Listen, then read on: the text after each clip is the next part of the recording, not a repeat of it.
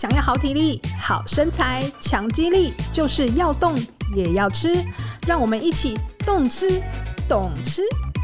大家好，欢迎收听《懂吃懂吃》，我是主持人惠纯。最近啊，我经常听到一个名词，诶，觉得还蛮有趣的哦，叫做蓝区。刚开始啊，本来以为是在谈外星人住的区域，听起来还蛮神秘的，什么蓝区啊、绿区之类的。诶，后来多了解一点，原来是跟长寿有关的一个区域。那它到底究竟有什么秘密呢？为什么它叫做蓝区啊？我们先欢迎我们的老朋友，功能医学营养师吕美宝阿宝师，你好。观众好，各位听众朋友，大家好，我是功能医学营养师吕美宝。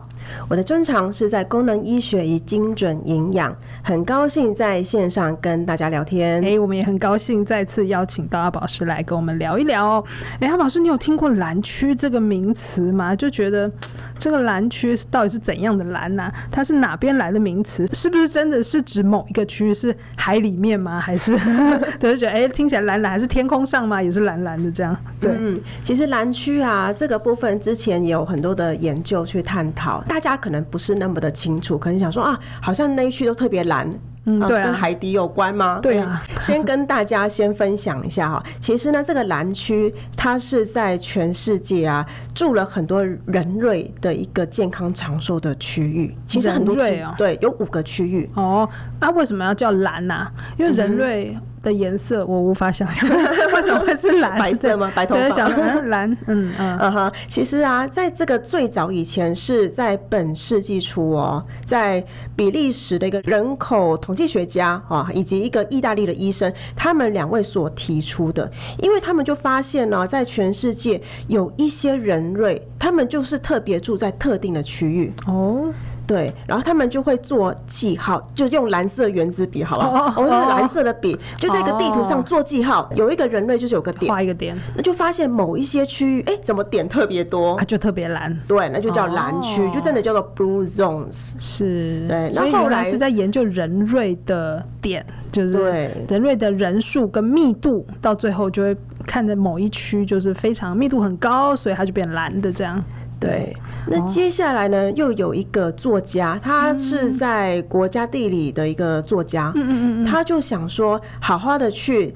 把一个团队组起来，它里面有些医师啊，营养师，也有一些人类学家啊，统计学家，他们想要看看说，到底这些人类为什么在这边住特别长寿，他们是怎么过日子的？是，还很好，很有研究精神哦。对，没错，因为大家都想知道那个秘密嘛，哈，到底谁可以活这么久？没错，古人就说那个假巴黎，哎，到底谁可以假巴黎这样？那那但是。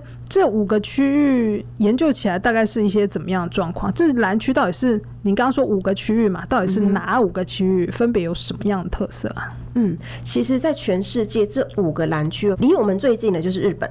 日本的冲绳，冲绳。对，可能很多朋友都有去过。对对对对，哎、欸，以前确实也蛮常听到说冲绳是年纪很高的比较多，它是一个长寿的一个区域，这样、嗯、哦，所以它就是跟蓝区有关系，真的。对，它就是点点特别多的。是，但是呢，现在的冲绳跟以前又不太一样，所以其实在这个研究是针对于以前比较传统的冲绳，比较古早的冲绳。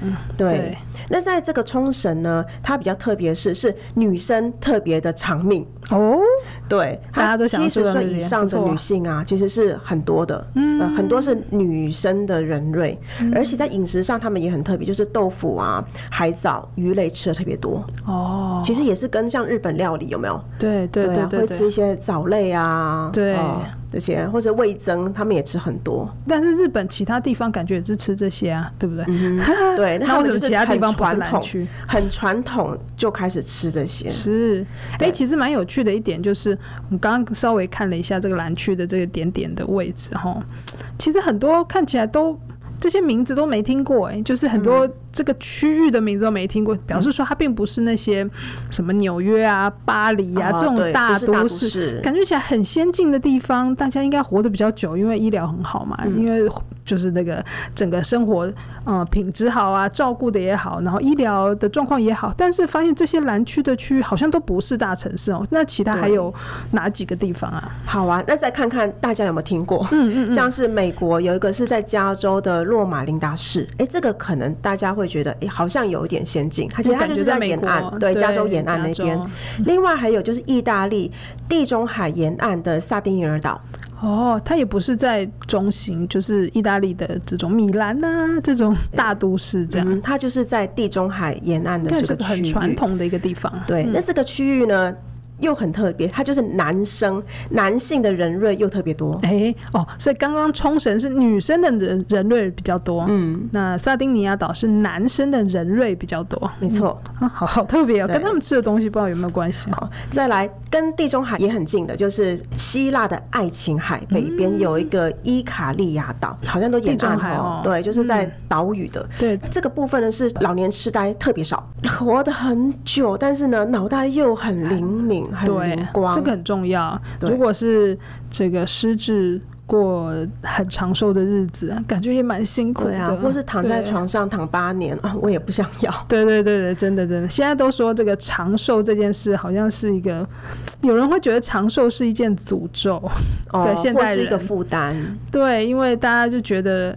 活得很久是一回事，但是如果都是卧床，或者是不良于行，或者是脑袋不太清楚的话，诶、欸，这样活下来也很辛苦，对自己也很辛苦，嗯、对家人也是负担嘛，所以就会觉得，诶、欸，长寿好像不是一件好事。但是这群人看起来他们的长寿，他还脑袋很清醒，这样对对，所以很特别哈。对，最后一个区啊，就是哥斯达黎加的尼科亚半岛。哦，对，这个部分也是男性的家，这个就真的比较少听到。嗯，那也是个岛哦，也是个岛。对，那它是男性的人类，也是第二高的。嗯嗯，所以其实简单来说，就是今天也是让朋友听到哦，原来蓝区它不是只有一区，它有很多区，然后很多蓝色的点点就代表很多的人类。是，那。蓝区它应该是有一些共同的特色吧，就是说，虽然它都散布在这个世界的各个角落，它并不是特定在，比如说全部都在地中海沿岸，或者是全部都在某一个地方。它每个地方它纬度不同啊，生活作息也不一样啊，然后文化也不一样，它感觉应该整体过的日子应该也都不一样。到底为什么可以健康长寿？那这位您刚提到的这位这个研究人员，他组成的团队，他们有发现一些什么样的事情啊？嗯，他们就发现啊，他们整合起来有九个共通点。嗯，他们英文叫做 Power Nine，Power Nine，对，Power Nine 有九个共同，就是很有活力的九件事，这样。对，第一个，我们来听听看看我们有哪些可以学习。是，第一个是它是有很有活动的 Move，就是这个 Move 就是说这个很自然的活动。其实他们也不是说像你看哦，那些就是真的比较偏僻的一些岛，其实应该也不会有一直有很多的健身房。对，当然。对，所以其实他们是很自然的去踏青，然后去健行，对，或者是说很多都是就有很多花园，他们自己可能就会开始种一些蔬菜啊之类园艺这一块的。对对对，因此他们其实把活动就是融入在他们的生活当中，并不是刻意的运动。而是日常的活动，然后走进大自然啊，然后把日常的劳动当做这个运动，这样对，对，而且是跟大自然在一起。没错，这个还蛮重要的。而且你看这些地方都蛮偏僻的，嗯、就并不是我刚刚说不是这种大都市嘛，哈，表示他们接近大自然的这个时间还有他们的几率会比较高，嗯、也是比较好的哈。对呀、啊，再来我觉得也很棒，就是他们的想法，这个 right outlook，他们有一个很棒、很正确的一些想法。譬如说，人生是要有目标的 purpose。嗯，对，其实我们要有一个维持很好的健康的身体，我觉得这不是目标，它只是帮助我们能够拥有我们的人生目标越来越近。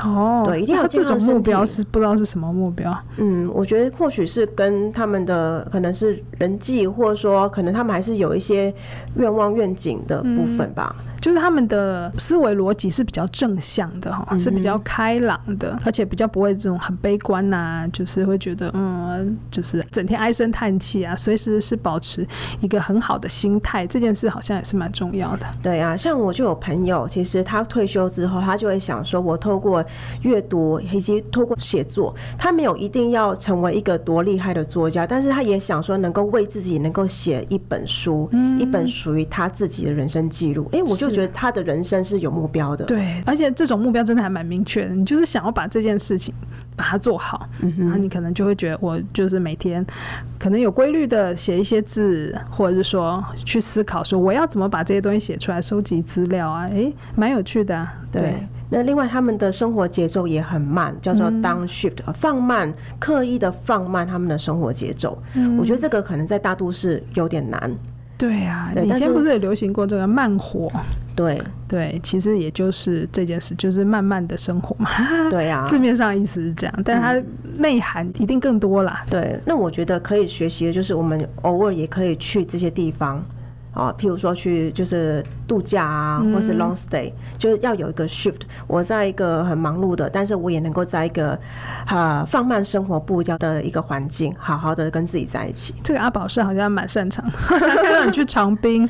哎，对对对，你是不是超爱长滨的？对啊，非常爱，对，很像是台湾就第二个家这样子。对，就是一个很舒服，然后太阳。又很大，我每次看到你的照片都觉得那太阳好大啊，但是又觉得很舒服。那适时的把自己丢到一个慢速的生活当中，好好的享受你的身边的所有的事物。你也可以达到这个 Power Nine 的其中这一点哦。对，那后面像 Eat Wisely 聪明的饮食，好，这个应该我们等一下也会再分享。对，聪明饮食就是大家最想知道他们到底吃什么啊？吃什么可以让他们这么长寿又这么健康？好，等一下再告诉你。对。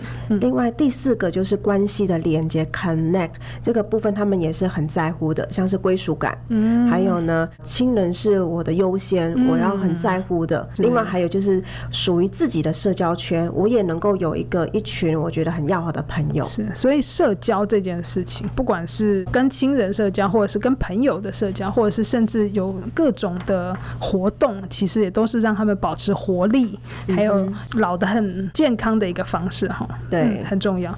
好，那我们就回到我们的饮食喽。这些长寿的饮食，他们到底能够归纳出一些什么样的特色呢？首先，第一个，我相信大家也不陌生，嗯，但是大家好像似乎很难做到。嗯，是什么？对，就是吃八分饱。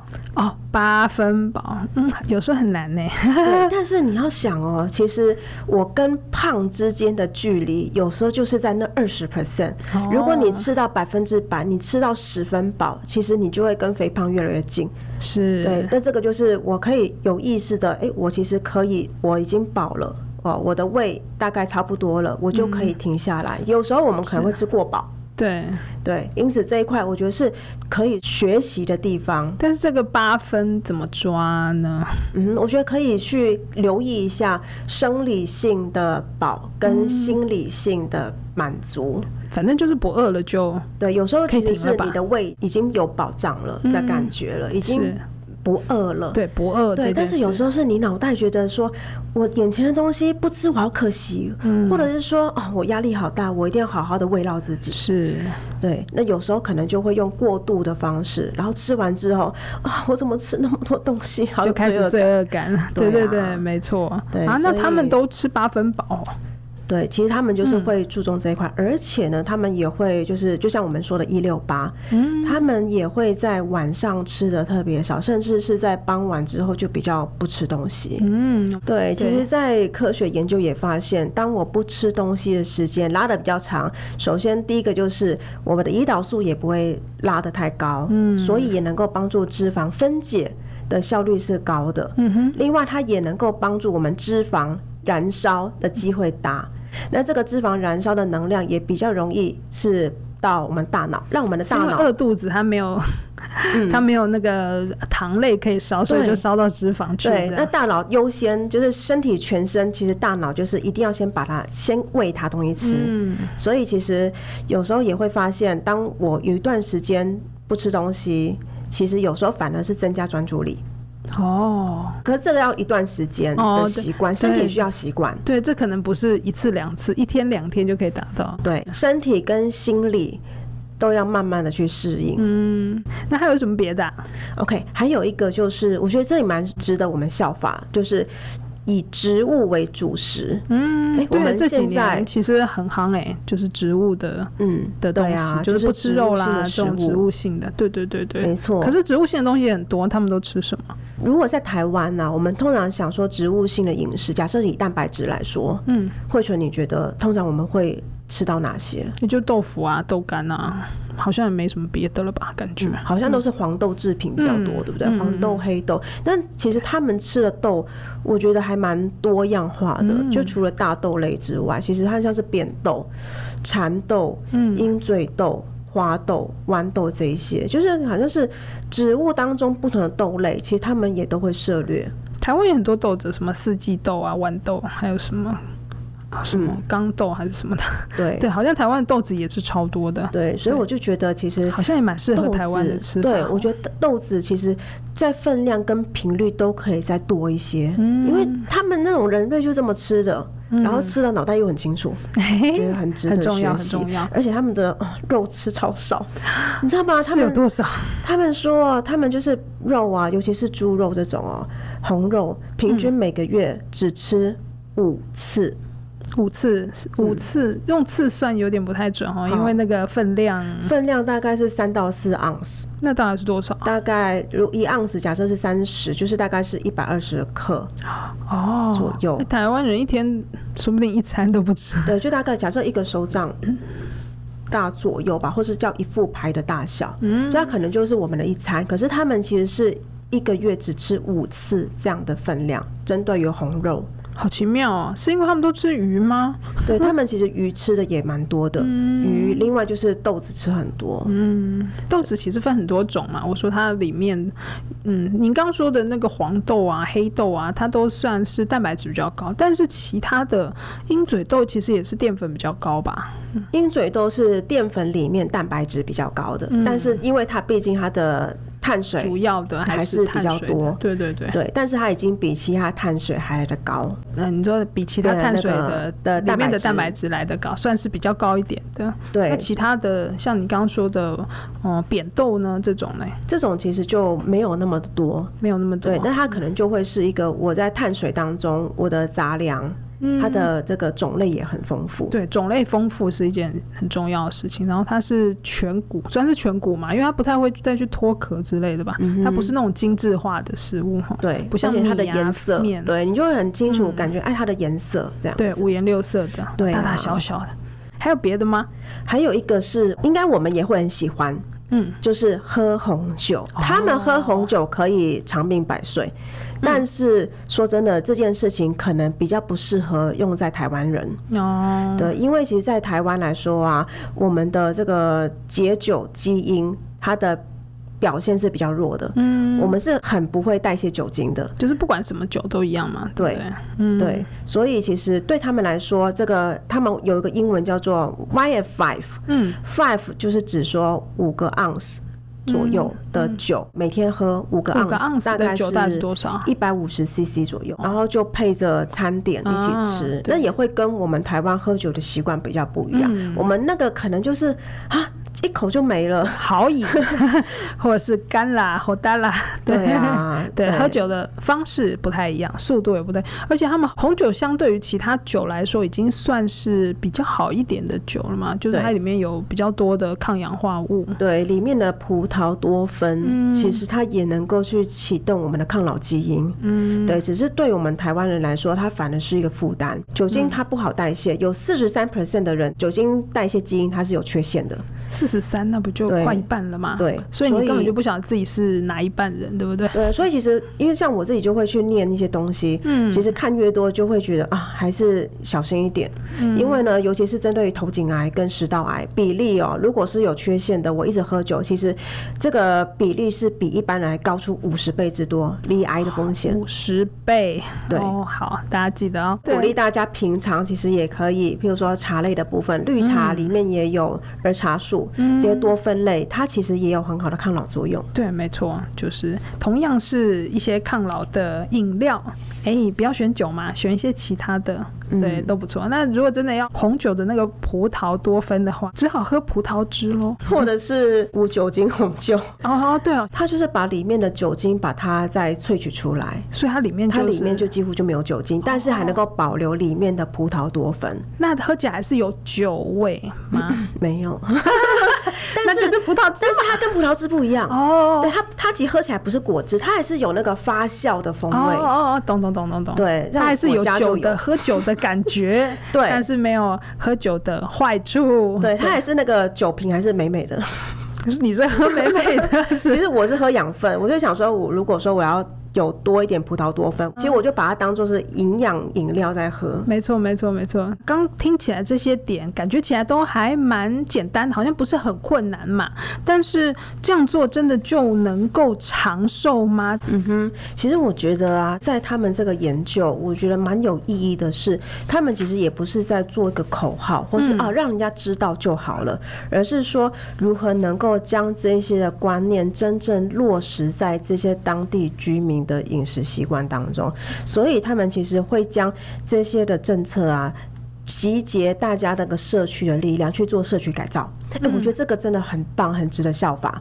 像他们在这个加州沿岸地区，这个就沿岸那个岛，他们其实有至少一百家的餐厅，有因为这个蓝区的推动哦，在他们的店里增加了很多的健康的餐点。嗯，所以其实一般人我们外食，通常我们都说啊，外食很多地雷。对，他们现在就是设法让地雷减少，然后健康的元素加上来。哦，对，那吃外食人，我的选择也多了，所以也因此，其实这些当地的。这个加州沿岸地区的居民，他们的肥胖几率降低了，而且呢，抽烟的盛行率也降低了，幸福指数提升。其实这样子也能够帮助这个国家的医疗成本也大幅的降低。确实，我觉得那就很有意义。没错，就是真的有在去实践的状况，用透过国家的力量，它可能不一定是国家，可能是它的呃一个区域的力量一起去做，有一些这样子的效果。其实我看台湾也有很多县是他其实多少都有在做一些这件事情啊。像我之前